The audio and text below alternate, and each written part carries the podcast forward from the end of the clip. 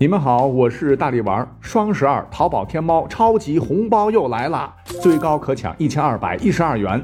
那听到节目的小伙伴，截止到二零二零年十二月十二日的二十三点五十九分五十九秒，每天可以从天猫、淘宝的 App 搜索框输入“肯定中中中”，我设置的哈，“肯定中中中”这五个字儿啊，就可以参与抽奖。首次活动必中现金，我方才试了一下，中了两元。有朋友也说中了几毛的。呃，但是官方最高是一千二百一十二元哈，各位可以试试手气吧。一天呢三次机会，那万一中了呢？哈哈，别忘了红包十二月十二日始，买啥都行。一说到诅咒，我们下意识的就是图特卡蒙法老的诅咒啊，印第安人特克莫人的诅咒啊，肯尼迪家族的诅咒啊等等，以为这玩意儿的都是国外的多。其实啊，咱们国家从古至今也流传着不少诡异莫测的诅咒。今天呢，我们就一口气哈讲哪算哪吧，按照时代顺序介绍几个。那他们呢，有的放到几千年的历史长河中，我认为就像彩票中的大奖，纯属巧合；而有的呢，却明显又有人为雕凿的这种痕迹。今天咱们就一起探个秘，好好来分析分析。说是在秦惠王十二年，就是公元前三百一十三年，当时的楚国呢，迎来了一位不速之客，此人便是秦国相国张仪。他此番前来，目的只有一个，便是要离间齐楚联盟，好让秦国逐个击破。当时楚国国君为楚怀王，曾大败魏国，消灭越国，开疆拓土，联合山东六国，采用连宋之策。尤其是联合齐国攻取了秦的曲沃，斩断了秦东出的触角，逼得秦国不敢再踏出函谷关一步。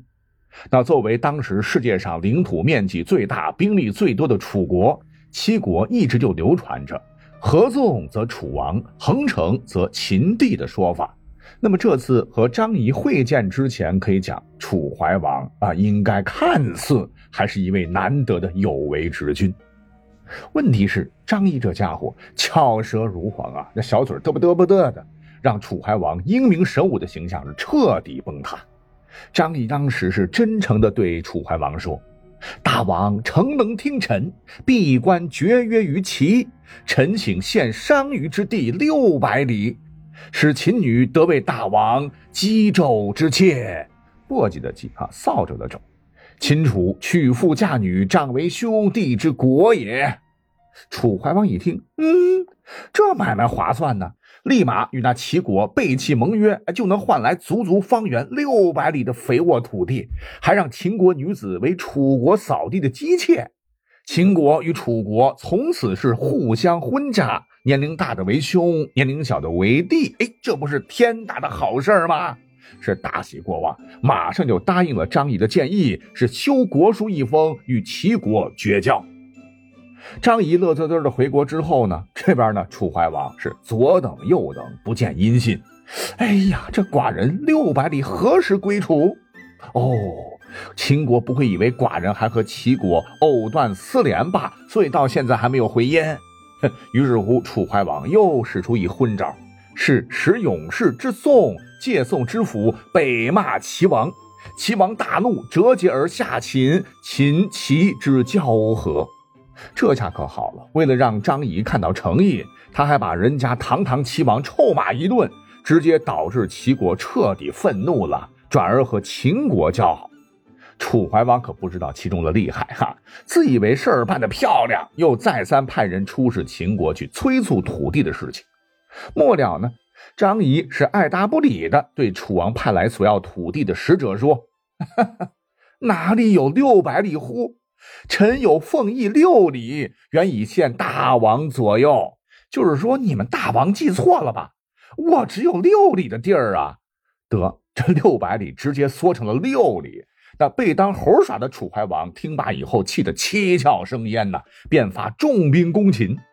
秦国本来就做了准备。”而原来是楚国的强大盟友的齐国，此时调转枪口助秦攻楚，楚军不敌，被秦将魏章打破于丹阳。哇呀呀呀！这个楚怀王气得快疯了啊！此仇不报，一泄心中之恨，寡人岂能安睡乎？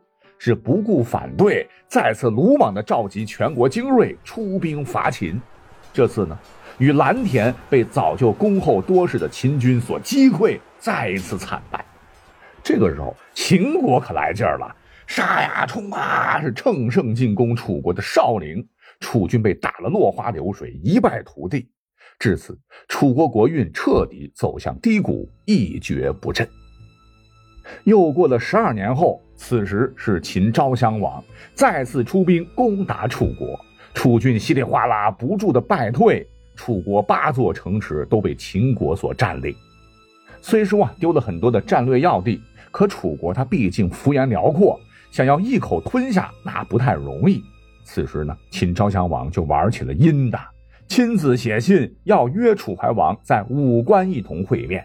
啊，说什么冤家宜解不宜结，何况两国王室通婚已久，早就是血溶于水。只要能当面把话讲清楚，要回师弟好说。迂腐的楚怀王仍不知这是与虎谋皮呀，他不听屈原等人的劝告，前往秦人控制的武关。那后头楚怀王就真悲剧了哈，刚到地方，马上就被秦国给俘虏了。秦昭襄王逼迫他割地保命。但还算楚怀王还有点血性，是严词拒绝。秦国呢，只能一直是囚禁楚怀王，直到公元前二百九十七年，逮住机会，楚怀王终于是逃出魔爪，一路狂奔，哒哒哒哒哒哒哒。不曾想啊，到了关卡一看，哎呀，秦伏兵已经断绝了楚怀王通往楚地的道路。无奈之下，楚怀王只身又逃到赵国，可是赵国不让楚怀王入境，谁叫你人缘差？楚怀王呢，又调转马头逃往魏国，途中呢被秦兵捉住。这次楚怀王又被押往了秦地，是彻底的希望破灭了。一年之后呢，是死于咸阳。据说呢，他的死比较惨，是被活活饿死的。秦国这时呢，才将其遗体送还楚国。史书载：“楚人皆怜之，如悲亲戚。”一国之君死得这样的凄惨，楚人无不悲愤交加，但又无可奈何。很快，又十几年后，秦国大将白起带兵，最终攻破了楚国国都郢，楚国灭亡。而我们今天要讲的第一个诅咒呢，正是在楚国风雨飘摇的时代背景下诞生的。各位应该也很熟啊，这便是“楚虽三户，亡秦必楚”。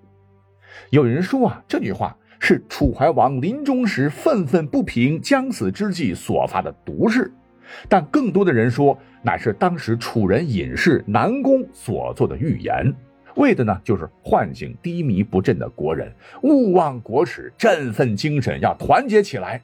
虽然国破家亡，但秦终有一日会被我们楚人复仇的烈焰吞噬。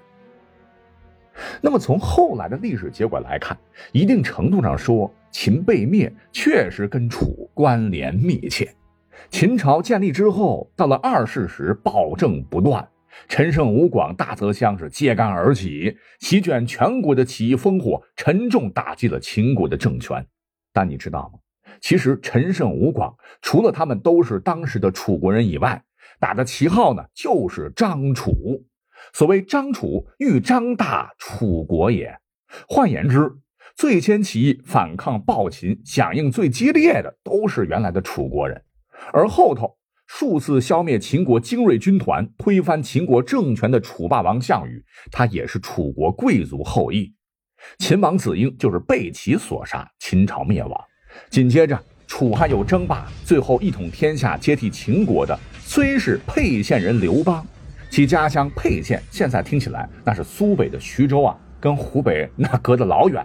可是刘邦出生时啊，沛县它也属于楚国，刘邦应该算是地地道道的楚国臣民。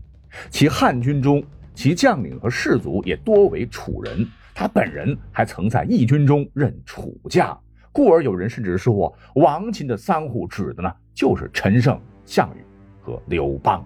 你看，诅咒神奇的似乎应验了。那好，最终全国不是都归了老刘家吗？刘邦开拓的大汉朝，历经东西四百多年，直到汉灵帝时，哎呦，朝政腐败，外戚干政，宦官专权，天灾人祸横行，土地兼并严重，百姓无立锥之地。此时的巨鹿人张角趁机创立了太平道，组建了黄巾军，提出了治太平的理想，天下又剧烈震荡起来。为了争取舆论主动权，他是振臂一呼。苍天已死，黄天当立。岁在甲子，天下大吉。这是张角准备在公元一百八十四年的甲子年发动黄巾起义时自个儿编造杜撰的。那很多人都认为他这是故弄玄虚，预言黄巾会取代汉朝。其实呢，对于这个口号，你也可以认为这是一种诅咒。张角是痛斥统治者不顾人民死活。汉朝民众当时是死相枕藉、民相食的惨剧轮番上演，故而说刘家的朝廷啊，你怎么还不灭亡啊？老天开开眼，让这个腐朽的政权彻底完蛋吧！我们要开创新的时代。那最终的结果是在袁绍、曹操、刘备等军阀的联合绞杀下，黄巾起义失败。那绝大部分人都认为，其实张角的这个口号。或者说是诅咒吧，是一条彻底失败的预言。可是你知道吗？大家伙他只看到了黄金起这一段，可没有往后边去找。话说是多年之后的公元二百二十年，这一年呢，为了保住自个儿的性命，汉献帝刘协宣布退位，并将皇位禅让给了曹丕。曹丕再三推辞下，是代汉称帝，建立魏国，改元黄初。黄天的黄，出世的出，享国一百九十五年的东汉王朝名史俱亡，光荣的三国时代降临。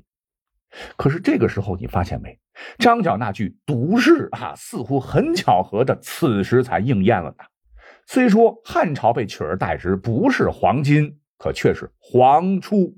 那苍天已死，黄天当立，正好契合。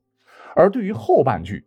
你看，我们老祖宗纪年的时候非常喜欢六十年为一甲子嘛。多年后的公元二百八十年，西晋名将王睿率领的周师抵达了石头城下，东吴大军以悉数被全歼。吴主孙皓自知大势已去，反绑双手，抬着棺材到西晋军门前去投降。东吴就此灭亡，三国归晋，全国战乱结束，终于迎来统一。可是这时候，你不妨算算时间，刚好距离公元二百二十年东汉彻底灭亡已经一甲子六十年了。哎，这不正是甲子轮回吗？这也不正应了“岁在甲子，天下大吉”之语吗？可见当年张角天公将军实不弃我哉。再往后走，随着时间的流逝，千年之后，等到了明末清初时，似乎呢也诞生了一个较为神奇的诅咒。唤作叶赫那拉的诅咒，到目前为止还常常被人呃把它呢跟我讲的前两个放到一起来说，告诉大家哈，我们的新节目大力丸制作的短平快的历史未解之谜全记录，在二零二零年十二月十一日的那一期节目当中，对于叶赫那拉氏的诅咒讲的是非常详细的哈，各位可以去听一下。在这里呢，我们就简单一讲。那么这是一条民间广为流传的说法。啊，说清朝的灭亡呢，正是由于此诅咒应验所导致。公元一六一九年，也就是明万历四十七年，萨尔浒努尔哈赤率领后金一战击败了讨伐的四路明朝大军，士气正旺，是一鼓作气，乘胜追击，进攻当时与己为敌、跟明朝关系密切的海西女真叶赫部。此次大战可以看作是爱新觉罗氏和叶赫那拉氏的终极对决。当然了，努尔哈赤大获全胜，叶赫部被征服，最终他完成了女真各部的统一。叶赫部的首领，当然他姓叶赫那拉氏了哈，被努尔哈赤下令在闹市区绞死示众。那么就以前呢，这位首领曾大声的发出毒誓说：“吾子孙虽存一女子，亦必赴满洲。”传说呢，清朝统治者对此还很忌惮。因为有血海深仇嘛，那清初的时候，老皇帝曾留下祖训，说叶赫氏不得被交房。花椒的交交房指的就是后宫啊。从此民间一直流传这样一句话：说灭大清者必叶赫也。那么真是巧极了，清朝建国二百七十多年之后。后被皇帝不争气，违反祖制啊啊！竟然是娶了两位叶赫那拉氏的女子，她们成为了帝国的皇后，一位就是慈禧太后，一位就是隆裕。慈禧丧权辱国，导致清朝最终难逃灭亡。而其后的隆裕，其正式签发的宣统退位的诏书，宣告清朝嗝屁朝凉。似乎啊，这两百多年前被绞死的那位姓叶赫那拉氏的。叶赫部的首领，他的诅咒最终应验了。可是呢，在本期节目当中，我们必须要讲清楚啊，实际上跟上面我们讲的两例巧合的诅咒相比，这则诅咒，也就是叶赫那拉氏的诅咒，经过多方查找资料证实，其实啊，它可能是产生于光绪末年，由于某位文人非常同情当时的光绪帝哈，故而呢，编造了这么一个故事。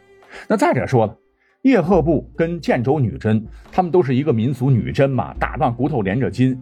叶赫部被征服以后呢，很快就成了八旗中的重要的一股力量，为后金定鼎中原发挥了重要作用。也就是说，两家很快融为一体，化干戈为玉帛。那么其次，有清以来，清朝皇帝后宫当中叶赫那拉氏非常非常多哈，不存在后宫不能让叶赫的女人染指的说法。故而说，这则诅咒乃是后人牵强附会罢了。